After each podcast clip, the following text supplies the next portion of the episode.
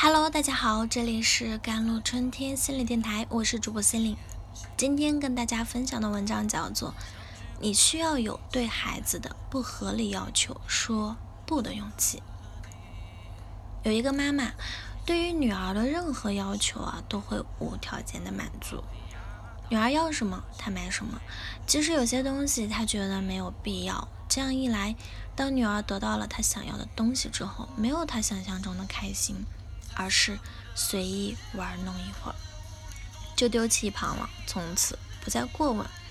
他说，因为他和女儿，嗯的爸爸离婚了，没能给孩子一个完整的家，所以内心对女儿有无限的愧疚。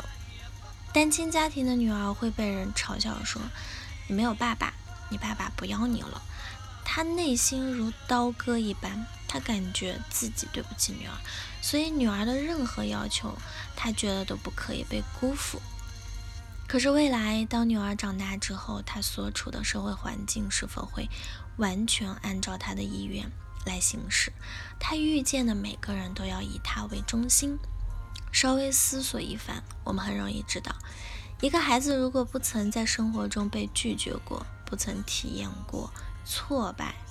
那他很难真正的成长为一个社会人，在孩子真正独立的年龄，需要有成人责任呢，承担解决问题困难的能力，更需要有面对挫折的勇气。对不合理的要求说不，是让孩子理解人际关系之间的规则。一个孩子在商场看到了某个玩具，特别喜欢。想要父母买，父母不想买，拐弯抹角的和孩子商谈着怎样怎样的原因不能买。可是孩子的世界里，心仪的玩具超过了父母讲的所有道理。他进一步的表达自己的需求。当父母再次不为所动时，他开始愤怒，大吼大叫，甚至当着商场里巨大的人流在地上打滚。这时，尴尬的父母有点坚持不住了。看到其他的人都看向孩子这边，然后立马去把孩子从地上拉起来，一边拉一边说：“好吧，好吧，给你买吧，下次你别这样了，好吗？”孩子瞬间止住了哭泣，马上点头同意，开心的去买玩具。他的目标达成了，而且每次用这样的方式，总会成功的让父母束手就擒。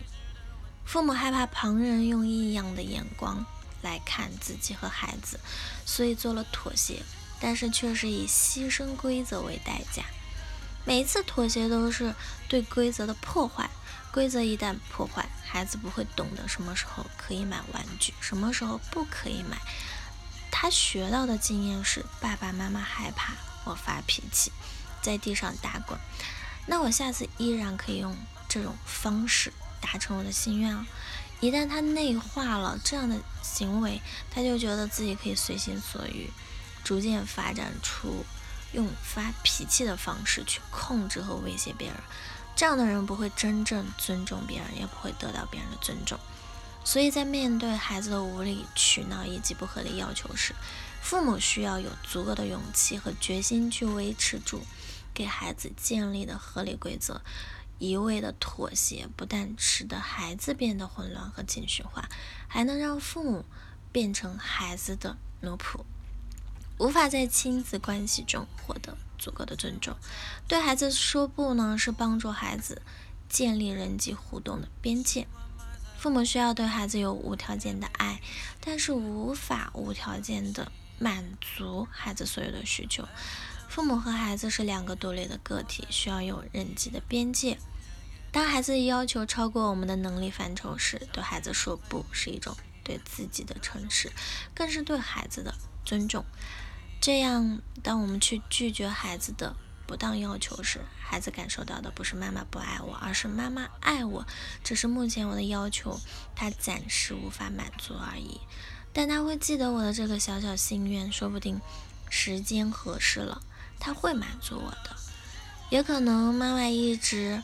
都无法满足他内心那个梦寐以求的心愿，妈妈只能当一个六十分妈妈，剩下的部分需要他靠自己的努力去完成。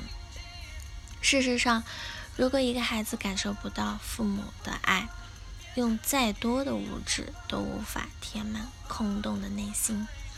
如果一个孩子内心装满了父母的爱，一句话、一个微笑、一个拥抱，就能让孩子开心许久。当然，这种拒绝不是拒绝孩子所有的要求。当孩子提出的要求是你力所能及就能满足时，千万不要拒绝，尽力做到。